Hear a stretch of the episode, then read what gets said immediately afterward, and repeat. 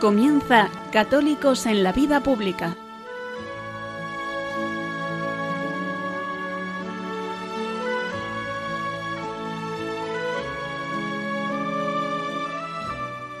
Un espacio dirigido en Radio María por Luis Zayas.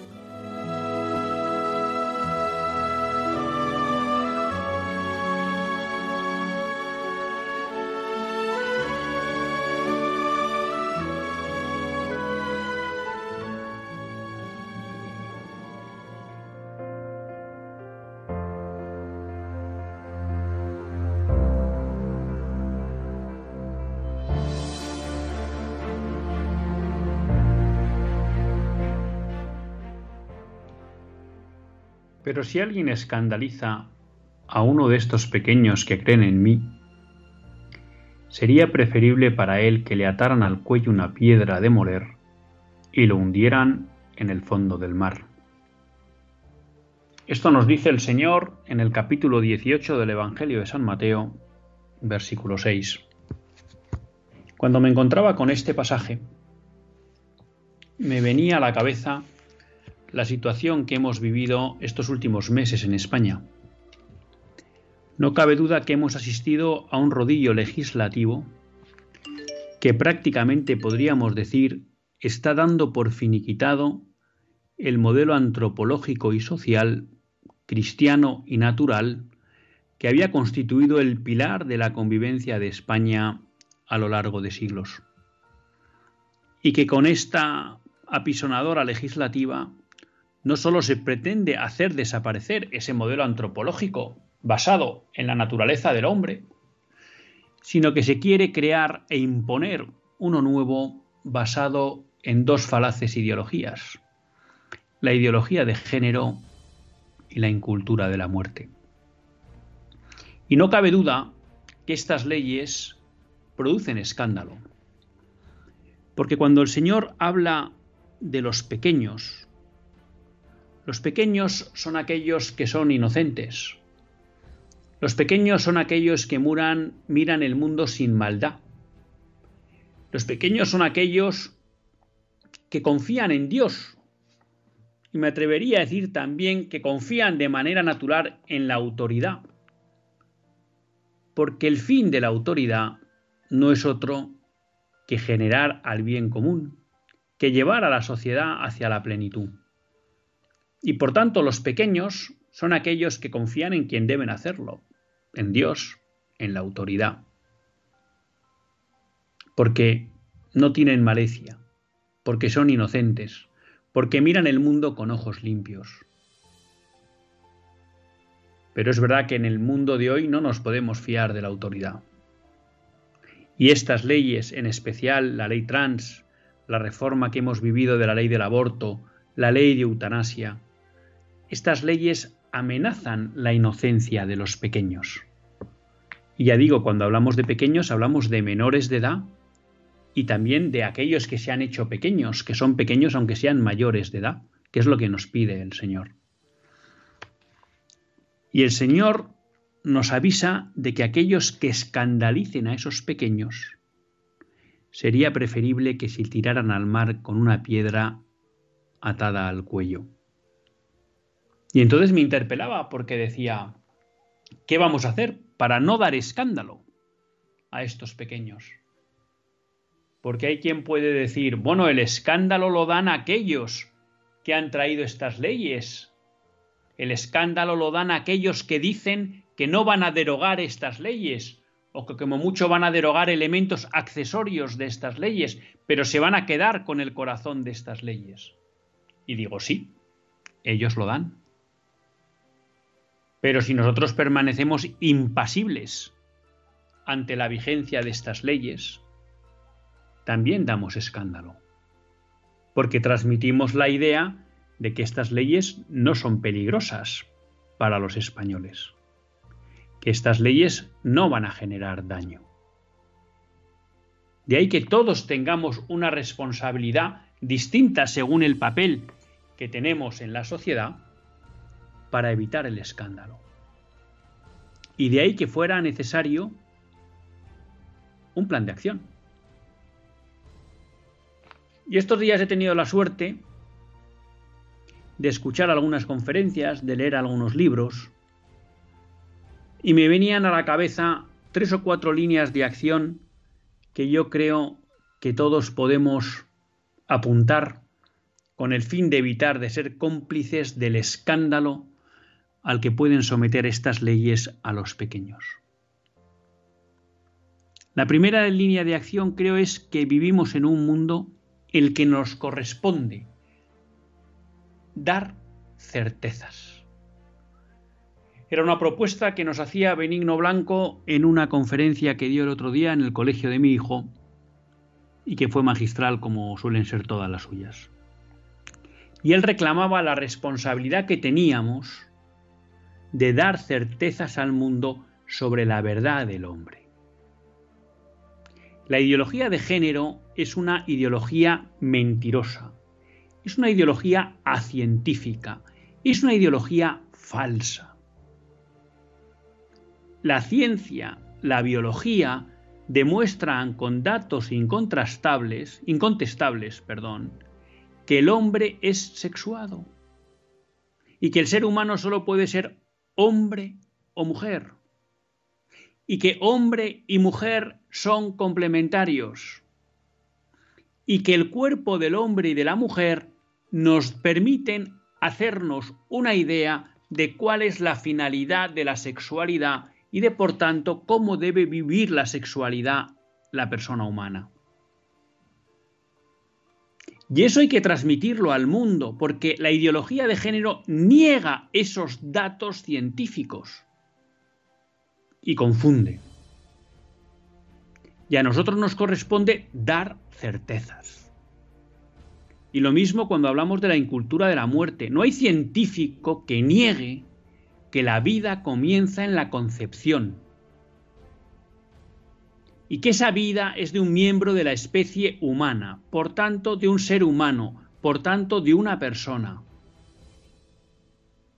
Y si lo que está dentro del seno de una madre es una persona, tiene que tener los mismos derechos que tiene la persona nacida.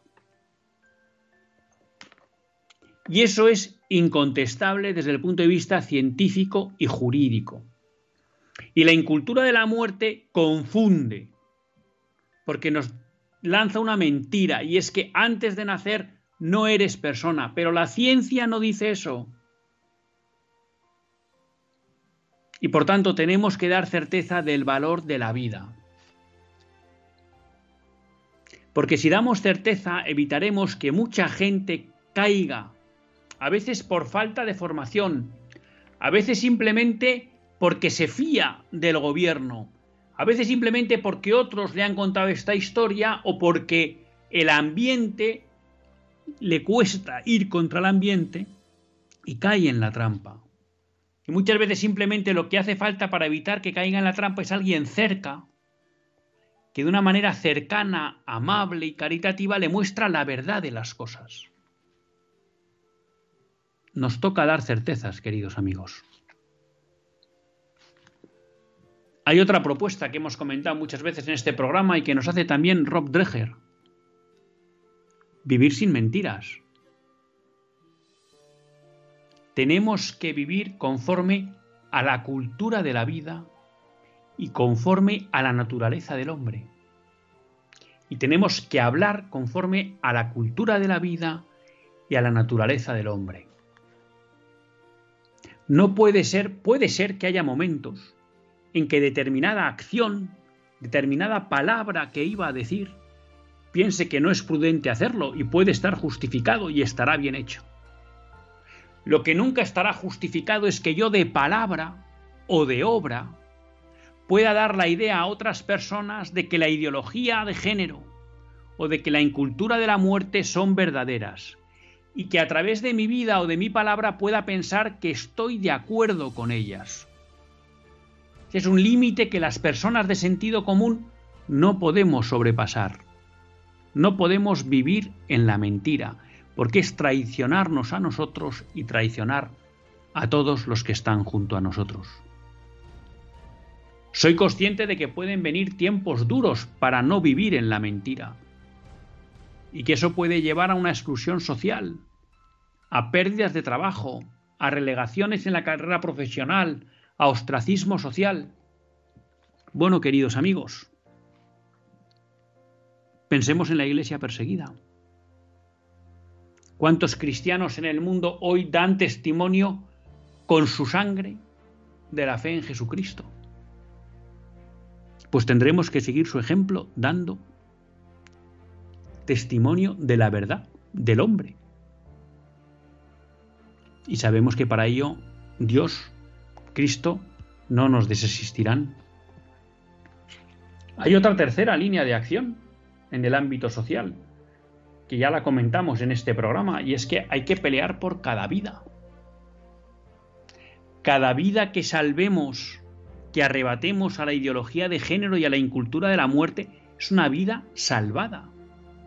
Es una vida a la que le damos la oportunidad de tener una vida plena, una vida feliz.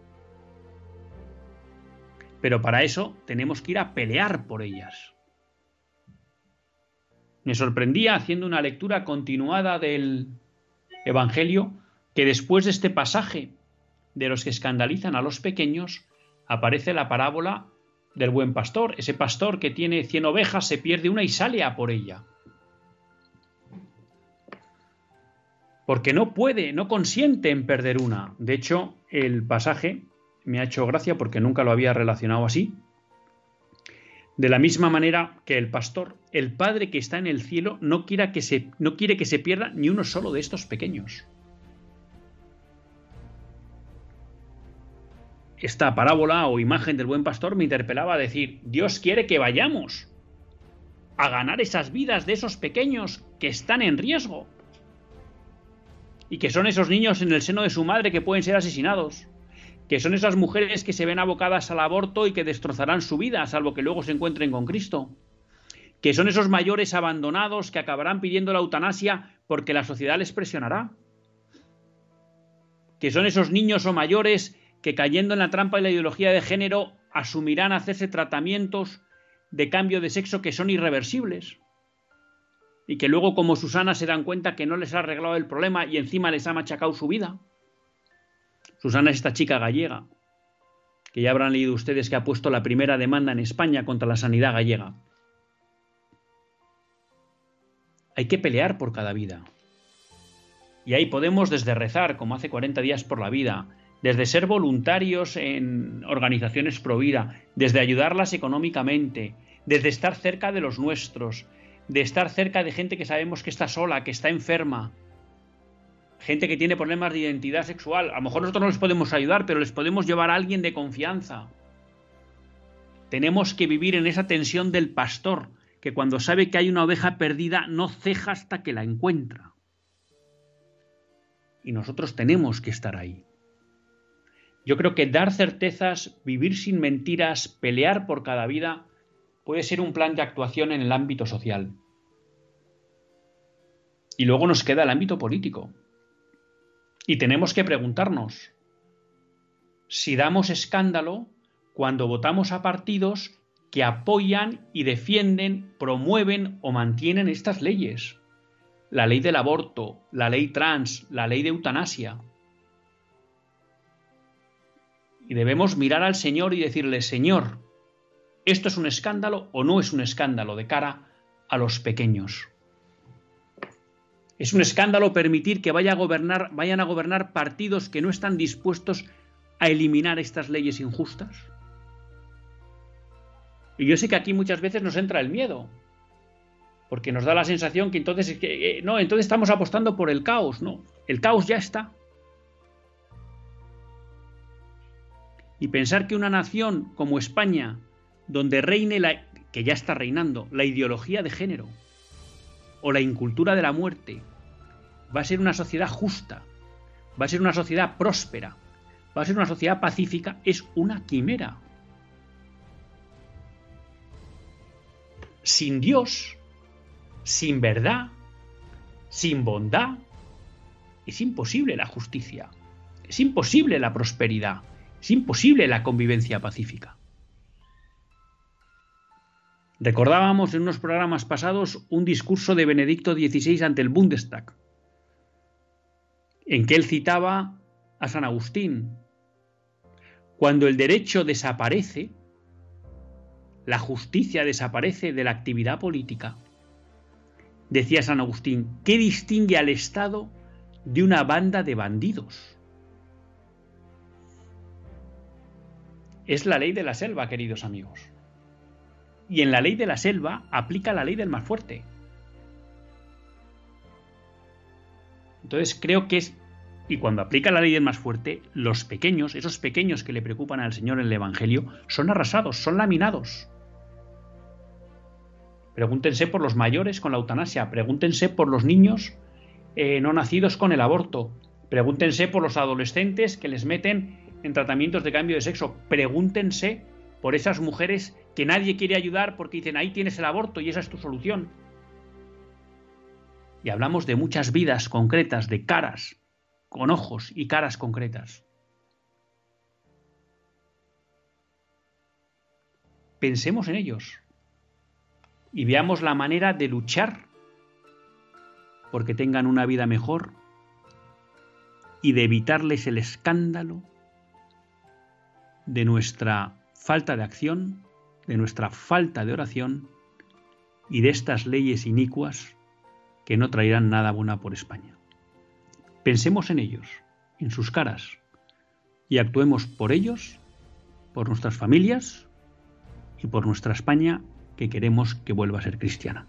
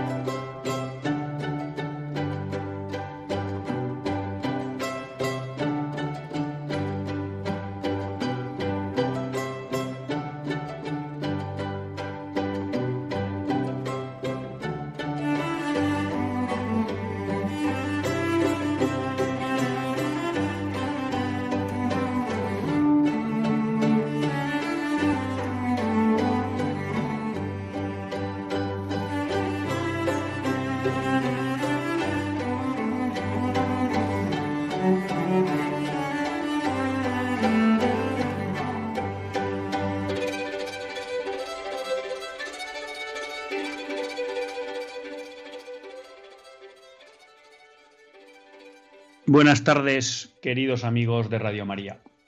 Un lunes más volvemos fieles a la cita con todos ustedes en los estudios centrales de Radio. Un lunes más para hacer este programa, Católicos en la Vida Pública.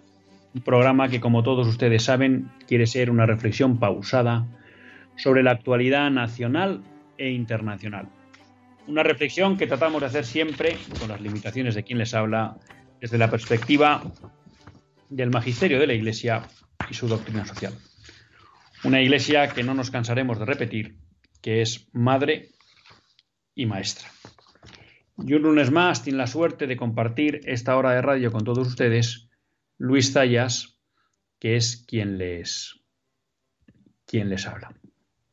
Y hoy, bueno, pues quizá me ha salido un poco ardoroso el, el editorial, pero la verdad que les reconozco que cuando me encontré este fin de semana, estaba leyendo el Evangelio, me encontré con esto de los pequeños, me encontré luego que de seguido el buen pastor, que el Señor no quiere que se pierda ningún pequeño, pues he de reconocerles que sí, que me interpeló mucho.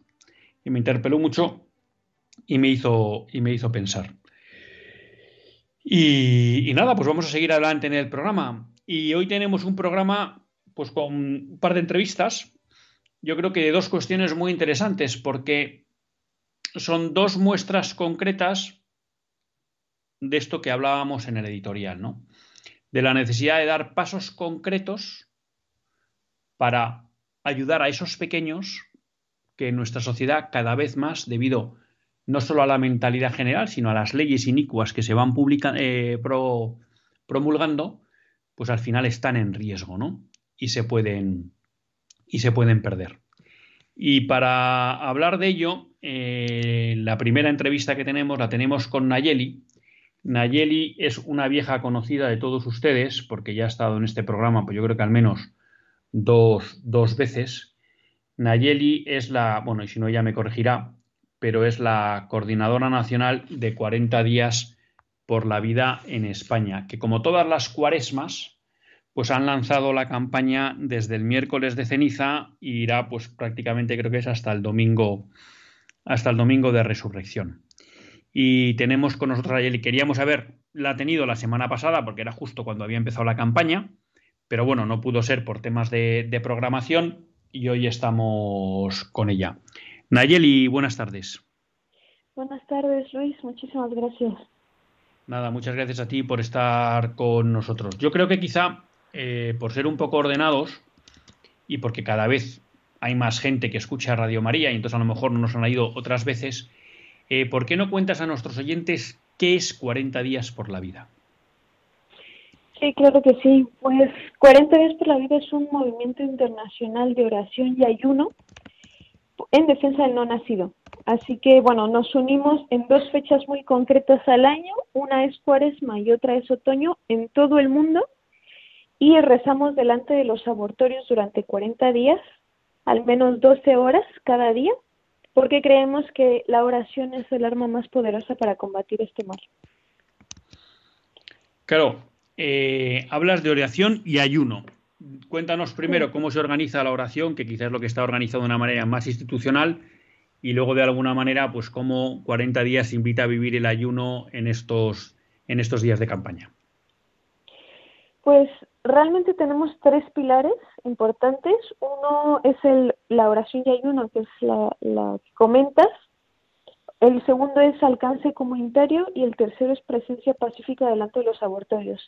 La oración, al final, pues cada uno hace oración como puede, pero es verdad que nosotros ofrecemos a nuestros voluntarios un devocionario a modo de guía para seguir en unas horas concretas cuando se apuntan al turno de oración. Entonces, eh, se pide evidentemente que cada uno rece en casa, que lo integre en sus oraciones diarias, pero además en nuestra página web que es 40 días por la vida online, la gente puede inscribirse a la campaña de su ciudad, seleccionar una hora de oración, así como cubrirías una hora de oración en la adoración nocturna, por ejemplo, y acudes allí a rezar, que sería la presencia pacífica delante de los abortorios para rezar por por las madres que, que están entrando para abortar, por los padres, evidentemente, por los trabajadores del abortorio, por la sociedad en general, por los políticos y demás. realmente el, el, aborto es un drama que afecta a mucha gente, a muchos pilares de la sociedad y rezamos por todos ellos. Eso por un lado. Por otro lado es el, el ayuno, que bueno, al final depende mucho de cada persona, depende de sus condiciones pero nosotros intentamos dar formación también sobre cómo se puede vivir el ayuno, porque entendemos que en el mundo de hoy y más en, en los países desarrollados es complicado entender el ayuno y es complicado que esté de moda, ¿no? Pero al final el Señor nos pide precisamente el ayuno para aprender a renunciar a la carne y para aprender a, a renunciar a las comodidades del día a día y poder centrarnos más en Él, en esa conexión con Él, en la espiritualidad y, demás. Y pues damos orientaciones. Se puede ayunar a pan y agua, se puede ayunar con una comida ligera y dos colaciones o incluso muy fácil, ¿no? Te saltas una comida al día y, y, bueno, aparte del ayuno puedes ofrecer distintos sacrificios, esas cosas que te atan en la vida, pues no sé, ver una serie de televisión, las redes sociales, etcétera. Entonces intentamos promover esa cultura de oración, esa cultura de ayuno, porque en la medida en la que nos aprendemos a desprender de todas estas cosas que, que nos atrapan y que nos, nos impiden también la libertad, eh, aprendemos también a empatizar más con, con el hermano, ¿no? con el prójimo y a saber conectar más en oración con Dios. Nayeli, eh, si alguien quiere conocer un poco, bueno, o quiere apuntarse a la campaña, eh, has dicho que hay una web que es 40 días por la vida online. Eh, me he quedado pues, muy contento porque veo que este año estáis ya en 25 puntos en España. O sea, se está rezando delante de 25 abortorios. Veo aquí que estáis en Albacete, en Alicante, en Barcelona ante tres abortorios, en Bilbao, en Burgos, en Cádiz, en Castellón de la Plana, en Córdoba, en San Sebastián, en el puerto de Santa María, en Elche, en Gijón, en Granada, en Madrid ante dos abortorios, eh, la, clínica Dator y la clínica Isadora, eh, los abortorios, perdón, que he dicho clínicas, Málaga, Oviedo, Pamplona, Sevilla, Toledo, Valencia, Valladolid, Zaragoza. ¿Qué tal está yendo la, campaña? Veo que además habéis crecido en, presencia, en, lugares. Sí, efectivamente, la verdad que gracias a Dios hemos crecido, seguimos creciendo año tras año y esta vez no solamente hemos tenido esas dos ciudades nuevas que son Albacete y Gijón, sino que además hemos aumentado la presencia en algunas ciudades como Alicante, que como bien has dicho, tiene dos campañas, Barcelona ya tenía tres, que siempre ha apostado fuerte, y Madrid esta vez también ha apostado por, por dos. Entonces, ¿cómo va la campaña? Pues muy bien, gracias a Dios. El primer día de campaña tuvimos una vida salvada en Madrid, que fue un subidón de, alegría. Y, y, bueno, en general bastante bien, va más tranquila que la anterior, que como sabes teníamos esta reforma del Código Penal, así que en ese sentido va más tranquila. Eh, y, y, bueno, lo que sí es que hemos tenido más presencia de los medios de comunicación en algunas ciudades que intentan pues pintarnos como lo típico, ¿no? Como acosadores y demás, pero bueno, sabemos que que muchas veces son llamados por los abortorios, estos medios de comunicación, y que si lo hacen es porque realmente ven su negocio peligrar, que es al final lo, que queremos, ¿no? Que se conviertan, elijan la vida, también esos trabajadores, que vuelvan a la casa del padre y que cierren esos abortorios. Así que la verdad a, los, a los pocos días que llevamos de campaña, casi dos semanas, estamos muy contentos. Claro, comentabas una cosa que a mí me parece muy interesante, ¿no? Porque, hombre, yo creo que en el fondo, pues todos los católicos en especial, ¿no? Pues creemos que la oración tiene poder. Pero me atrevería a decir que muchas veces, no sé si nos lo creemos de verdad, ¿no? Lo decimos y no nos lo creemos de verdad. Y me parecía interesante, bueno, pues ya has explicado cómo, pues ya la campaña ha tenido un primer efecto visible, ¿no? Que es esa vida salvada en Madrid. De hecho, el año pasado también, pues en la campaña se salvaron varias vidas. Pero me parecía muy relevante unas noticias que, de la que se hacía eco, creo que era Infocatólica, la semana pasada o la anterior, en la que un responsable de Planet Parenthood, creo que era por la zona de California, venía a decir que cuando había campañas de oración delante de los abortorios, la asistencia de mujeres al abortorio caía entre un 40 y un 50%. E incluso citaban otro responsable de abortorio de otra zona de Estados Unidos en la que decía que incluso a veces llegaba a caer a un 75%, ¿no? O sea que vemos cómo eh, la oración tiene efectos concretos, ¿no? Porque claro, que caiga la demanda en los abortorios de un 50% hasta un 75%, son muchas vidas que se salvan en ese periodo. Exactamente, exactamente. Y, bueno, el ser humano, por, por suerte o por desgracia, al final Señor nos hizo así, eh, somos muy necios a veces, ¿no? Y a veces eh, podemos caer en, el error de no querer creer hasta haber visto. Y la verdad es que en, en la campaña, aparte de que vemos muchísimo derramamiento de gracias, es verdad que, la oración tiene un efecto mucho más grande del que nosotros podemos imaginar.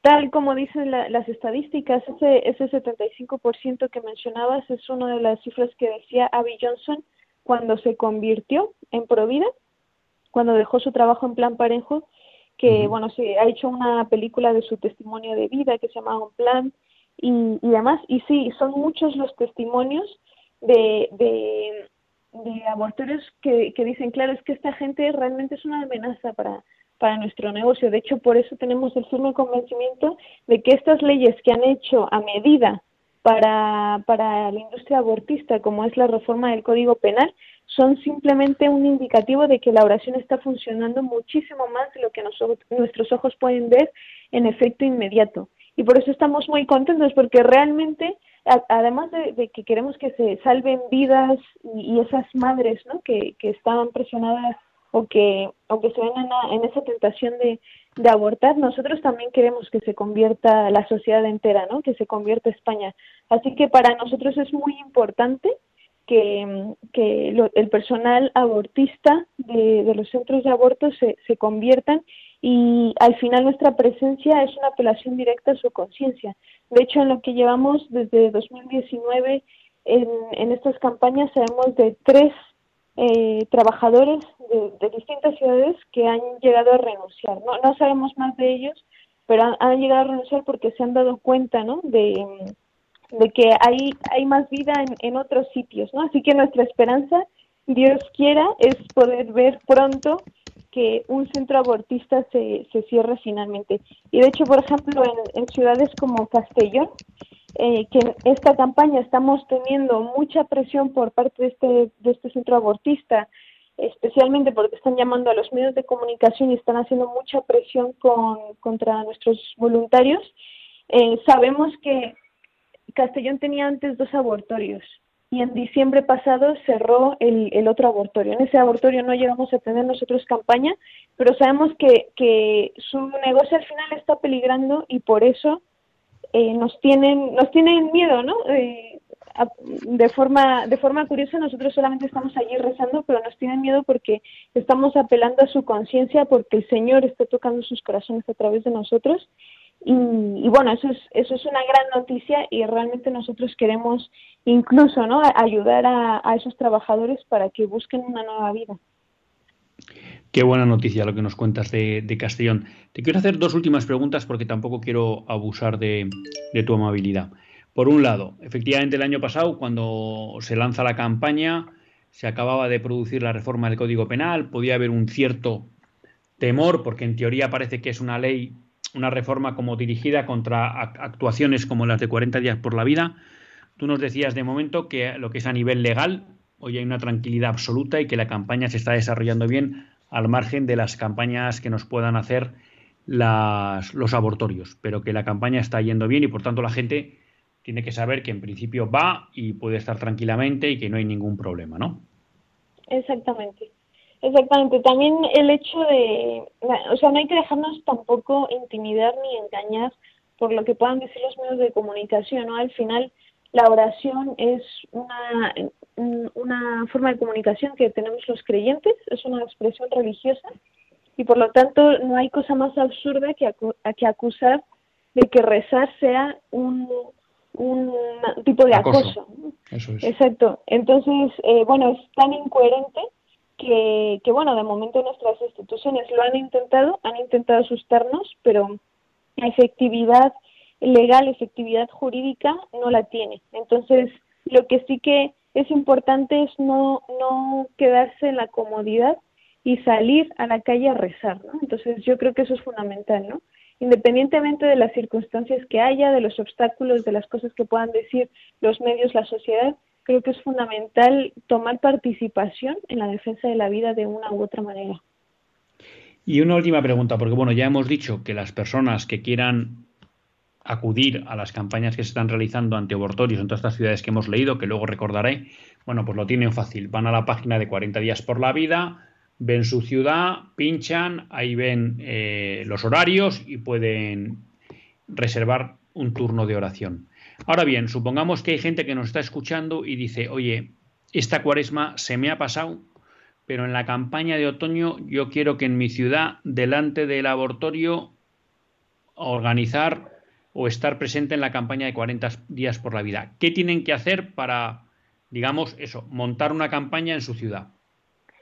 Perfecto, pues si no ha habido campaña, que eso lo pueden ver en la página web, que ya has dicho, 40 días por la vida punto online, si no ha habido campaña, pueden escribir al correo 40 días por la vida hispana arroba gmail.com 40 con número y, y hispana en vez de con ñ con n por el tema de los de los correos electrónicos, fue 40 días por la vida hispana arroba gmail.com.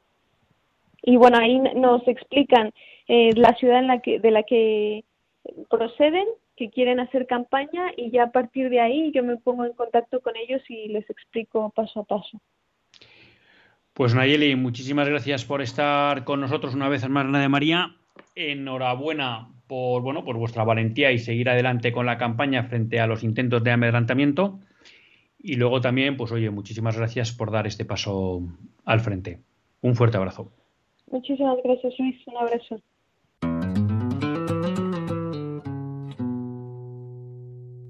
Quiero agradecerte esta bonita historia con la gente que me quiere.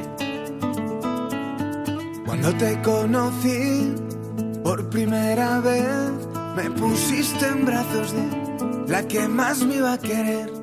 Desde ese día tú me diste la oportunidad de aprovecharte bien. Que tengo que pedir perdón convencerme de que solo eras tiempo y no un privilegio. No permitas que mi insensatez deje de abrazar este regalo que me has puesto entre las manos y que nunca he valorado. Y que viva la vida y sus infinitos sueños por cumplir. Que viva la vida y el latido del que no llegó a nacer. Que viva la vida, no conseguirán que paremos de bailar. Que viva la vida y la suerte que tenemos de abrazarte un día más. Que viva la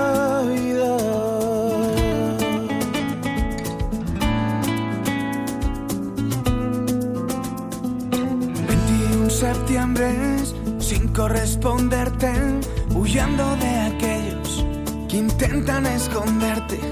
Prometo alzar al cielo un grito de esperanza, brindemos hoy por ellos que brillan desde el cielo. Formemos todos juntos un equipo de primera, que el escudo sea el verde y la vida tu bandera. Ojalá me dieras tiempo para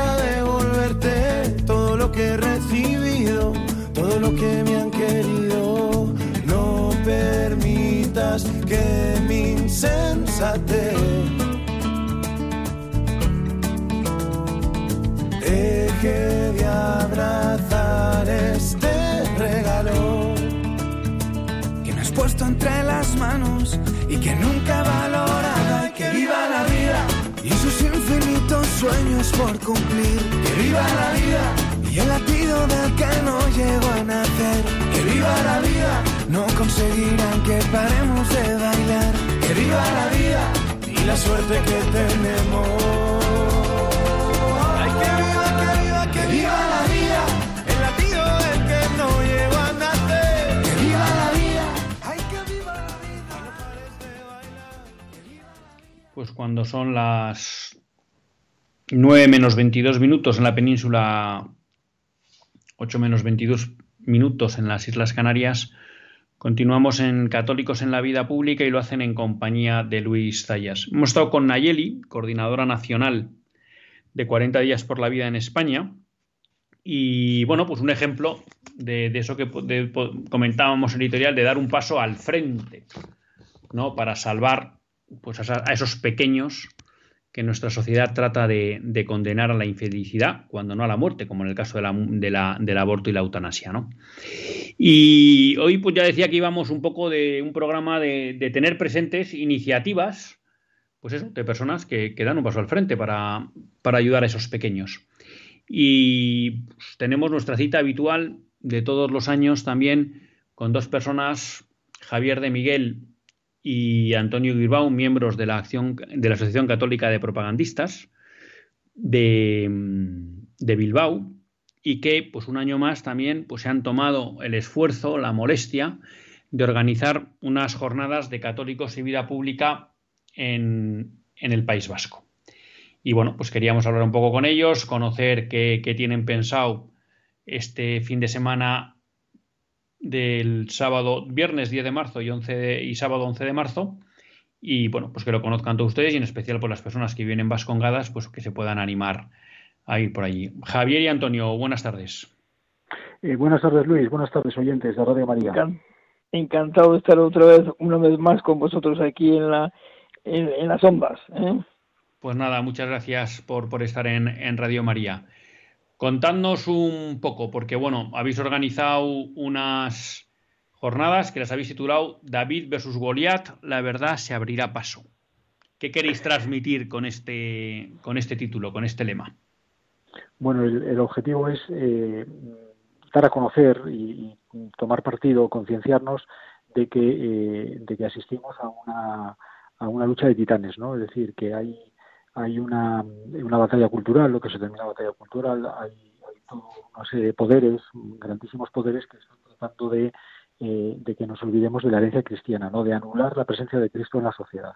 Entonces, esos poderes que tienen muchísima fuerza, que tienen muchísimos medios, eh, están trabajando constantemente, eh, bueno, no sé, podemos poner muchos ejemplos, ¿no? A través de leyes, a través de iniciativas legislativas, a través de, y, entre sus instrumentos están pues la ideología de género, destruir la familia, de, de la, la, enseñanza, la enseñanza privada, es decir, todo aquello que suponga borrar, borrar el cristianismo de la sociedad. Eh, la respuesta, nuestra respuesta es, una, bueno, pues es proponer, ¿eh? proponer el mensaje cristiano a la sociedad y, decir que, que, hay esperanza, que a pesar de los problemas, a pesar de las dudas, a pesar de la persecución de millones de cristianos que son discriminados y perseguidos a causa de, la fe, y a pesar de todos los temores y las preocupaciones, hay esperanza y la esperanza está en Cristo. Por eso lo hemos querido simbolizar y eh, utilizar esa imagen de David contra Goliat. Eh, los medios son desiguales, pero eh, hay esperanza. Es, es recordar el grito que, eh, las palabras que pronunció, mejor dicho, San Juan Pablo II en el año 1978, no tengáis miedo, ¿no? Porque el, el, brazo de Cristo está siempre en, en, el hombre. Esa es la idea inicial, ¿no? Sí. ¿Y qué, dime, dime, Antonio. No, abundando un poco la idea de Javier, ¿no? Hemos puesto la figura de David y Goliat, que es una cosa como muy gráfica, ¿no? Ahí está Goliat, que se representa, digamos, el mal, ¿no? Que da la impresión a veces de que el mal gana, que vence al mundo. Estamos en unos niveles de la cultura, en la sociedad, en la política, donde la mentira vence, donde el engaño vence, donde eh, es un, es un monstruo, ¿no? y luego enfrente está pues la verdad que parece que está ahí a veces eh, eh agazapada eh, sí con miedo con, con, complejos a veces y que representa eh, pues pues el, David que, es en, principio como más débil no más débil que, que sin embargo al final David le vence a Goliat. Es decir que la verdad al final vence y Cristo nos ha dicho que que estará con nosotros todos los días hasta el fin del mundo y al final la verdad vencerá, ¿no? Entonces luego hay una cosa interesante aquí también que destacar y es que mm, Cristo vence en la cruz, ¿no? Eh, Cristo ha vencido la muerte y ha resucitado. Entonces esa cruz la queremos representar en estas jornadas con el lignum crucis.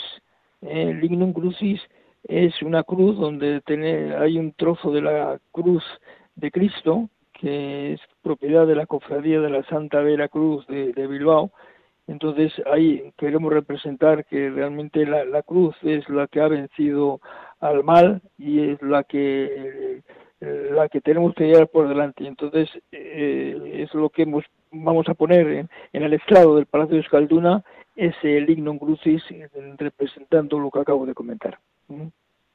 ¿Y qué, qué programa habéis planificado para estas jornadas? ¿Qué se va a encontrar una persona que vaya a las jornadas de católicos y vida pública del País Vasco.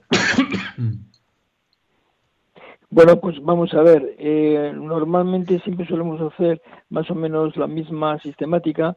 Eh, solemos tener unas conferencias, eh, unas mesas redondas y unos testimonios. Entonces, empezamos el viernes 10 de marzo con una, una entrevista al director de ayuda a la Iglesia Necesitada, Javier Menéndez Ross, eh, la que nos va a relatar un poco mm, lo que está pasando en la iglesia necesitada, en lo que está sufriendo la iglesia, tantos mártires que hay en todas partes, en muchas partes del mundo, y no solo mártires, sino eh, gente de iglesia que tiene una labor callada, silenciosa, eh, donde los están los más pobres y ahí están los misioneros eh, echando una mano y ayudando a, los más pobres, ¿no? Entonces, bueno, pues esa es una, realidad que queremos hacerla resaltar y por eso eh, empezamos con una entrevista eh, este, al director de la ayuda de Iglesia de Ciudades, Javier Menéndez Ross. Luego también hay esto, bueno, pues un, testimonio, un testimonio de conversión. Realmente los testimonios eh, son los que más enganchan en las jornadas, porque, bueno, en las jornadas y en cualquier otro lado, ¿no? Porque tú puedes leer un libro y ya está, pero el mejor libro que realmente influye es cuando tú ves a una persona que se ha convertido, ¿no? Y lo que es la gracia de Dios y esa persona convertida, conversa, normalmente suele ser una persona con una gran fuerza, una gran pasión, una gran ilusión. Y entonces hemos traído a una persona joven eh, que nos va a contar un poco su experiencia y, así sucesivamente. Javier, echa una mano, cometa todo el resto. Sí, bueno, efectivamente, eh, Antonio lo, ha dicho muy bien, ¿no? que hemos querido llevar la voz de los cristianos perseguidos. ¿no? Uno de cada siete cristianos en el mundo son perseguidos, son discriminados a causa de la fe. Y eso es uno de los signos de los tiempos. ¿no? Y, y, es verdad que, que también es cierto que, que, a nosotros nos toca, lógicamente, proponer el Evangelio. Y por eso va a haber una mesa redonda con eh, personas eh, que están trabajando en el campo de la evangelización. Y, y, además le hemos pedido al cardenal Gerard Müller, que es prefecto de la Congregación para la Doctrina de la Fe, que nos hable de, eh, de si es una misión imposible el reto de, de evangelizar en el mundo de hoy, ¿no? Además va a haber otra, otra conferencia muy interesante también eh, que de alguna manera expresa la realidad y la necesidad de salir al encuentro del que no cree, ¿no? Y entonces eh, Carlos Alberto Marmelada nos va a hablar de cómo dialogar con un ateo, ¿no? O sea, porque esta es una, este es el desafío que tenemos en este momento los católicos, ¿no? Tenemos que salir al encuentro, tenemos que salir eh, a ofrecer, tenemos que seguir a, hacer la propuesta de la fe y nos encontramos con una sociedad indiferente, ¿no? Una sociedad donde gana la indiferencia, el ateísmo. Entonces, todas estas mesas están muy relacionadas porque nos hablan de la necesidad de, eh, de, salir a la calle y de hablar, de acercarnos eh, con, con audacia, pero además sin ningún tipo de complejo, a esta sociedad que, que vive como si Dios no existiera y además parece que está convencida de que no, de que no necesita Dios, ¿no? No, también quería decir, eh, en esto que dice Javier de la Marmelada, esa era una conferencia que en principio eh, era el sábado eh, a las 5 de la tarde, estaba programada para que participase Juan Manuel de Plata, pero a última hora problemas graves familiares han impedido venir a Bilbao. Y entonces va a dar la conferencia Carlos Alberto Marmelada que suena menos pero es del mismo o más nivel que Juan Manuel de Prada. Es un hombre profesor, escritor, conferenciante, tiene un libro fantástico de cómo, cómo hablar de Dios al ateo de hoy y, lo que va a hablar es de la ausencia de Dios no solo al hombre, sino a la sociedad posmoderna. Muy interesante. Tiene un libro muy bueno y es un hombre que, bueno, pues que nos va a poner en blanco sobre negro eh, lo que realmente estamos viviendo en la sociedad de hoy, que es una sociedad sin Dios. He visto, viendo todo el programa que también tenéis para niños y para jóvenes.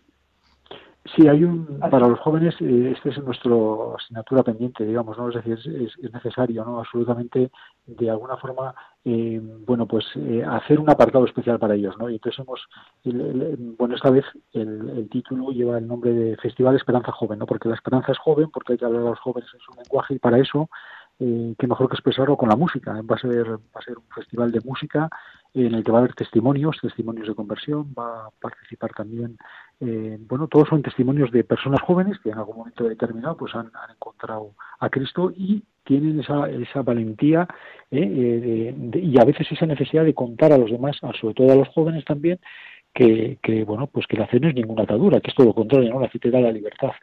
Y, eso, eso va a ser la noche de, eh, del viernes, eh, lo vamos a llamar Festival Esperanza Joven. Luego, y ese, ese festival, el testimonio que dice Javier, los testimonios, además son tres testimonios que va, se van a dar eh, de tres, digamos, personas em, diferentes en cuanto a su misión y función. Va a haber una chica seglar, joven, que va a dar un testimonio de conversión por una parte. Por otra parte, va a haber un seminarista del seminario de Bilbao que va a dar también su testimonio.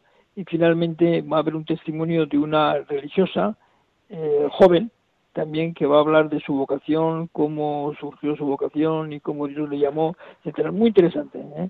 Y, todo eso mezclado con música, música, canto, son los jóvenes jóvenes de Jacuna de Bilbao eh, que se han prestado a ello, que lo han cogido con mucha ilusión y va a salir la cosa francamente muy interesante y muy divertida. Y veo que también adultos que quieran ir con niños, pues también tienen un poco una organización para poderlos llevar. Sí, va a haber necesario. Sí.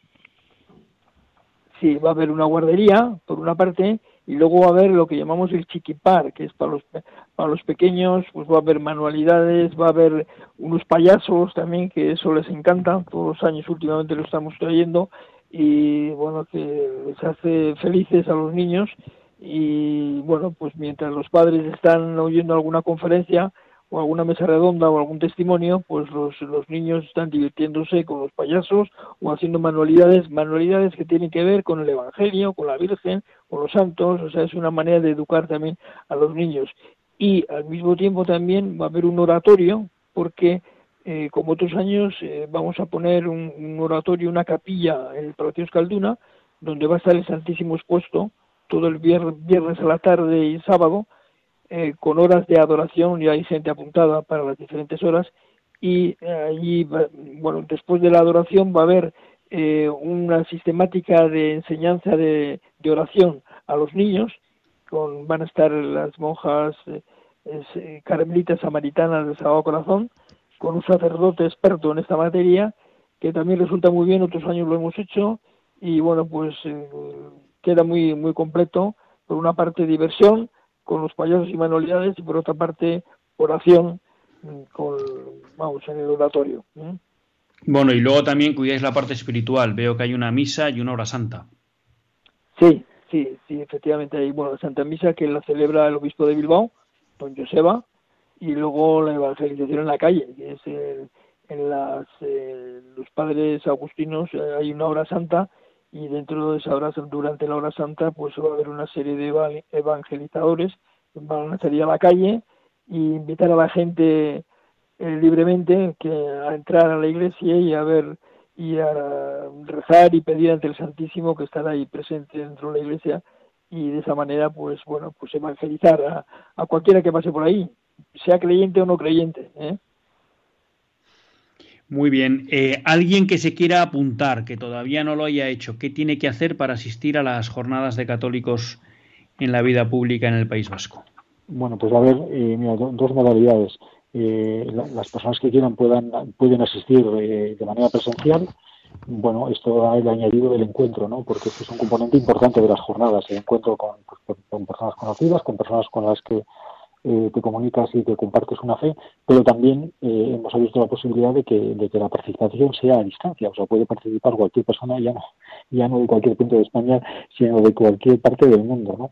Ahora se rompen las fronteras. Entonces, la forma de participar es inscribirse a través de, la página web de acdp.es, ¿eh? a Asociación Católica de Propagandistas, acdp.es, y ahí encontrará de una manera muy sencilla la manera de inscribirse, recibirá un un correo con la confirmación de su asistencia y con un enlace para que pueda participar en, las jornadas.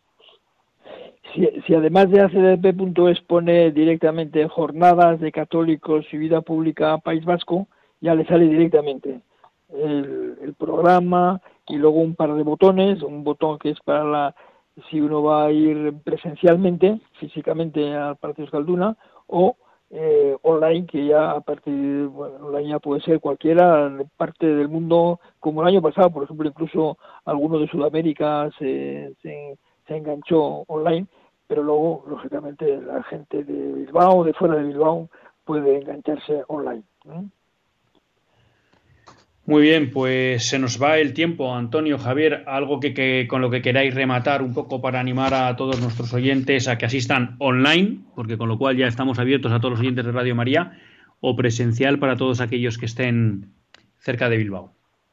Bueno, pues decirles que les esperamos este, este fin de semana en Bilbao, que estamos dispuestos y, así hemos trabajado durante mucho tiempo para para hacer una propuesta, una propuesta de fe, que para eso necesitamos la colaboración de muchísimas personas y que van a ser días de alegría, de gozo, de, estar convencidos de que, de que la fe mueve montañas, ¿no? Y que además que hay solución a los problemas, que la cuestión no es tanto, no es tanto a veces lamentarnos por lo mal que estamos, que es verdad, a veces hay muchos problemas, se agolpan los problemas, sino que hay que pensar en la esperanza, ¿no? en dar razones de esperanza a una sociedad que a veces está muy desorientada. De manera que a nosotros nos toca eso, nos toca volver a empezar y, y para ese volver a empezar, pues este es, este es un instrumento, ¿eh? reunirnos, eh, reunirnos en Bilbao este fin de semana, el viernes a la tarde, el sábado en sesiones de, mañana y tarde y, bueno, hacer de estas jornadas pues un instrumento de fe y una manera también de encontrarnos con todos aquellos con los que compartimos eh, esta fe.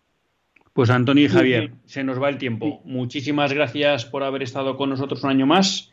Os auguro un gran éxito y mucho ánimo para seguir con, jornadas en los próximos años. Un fuerte abrazo. Muchísimas gracias. Pues muchísimas gracias Un fuerte abrazo a Radio María. Adiós y a todos los oyentes de Radio María.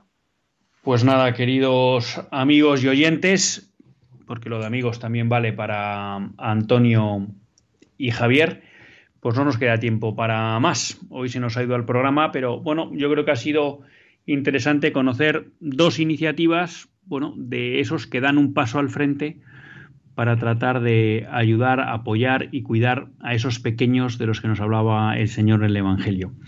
Hasta el próximo lunes, si Dios quiere, que Dios les bendiga.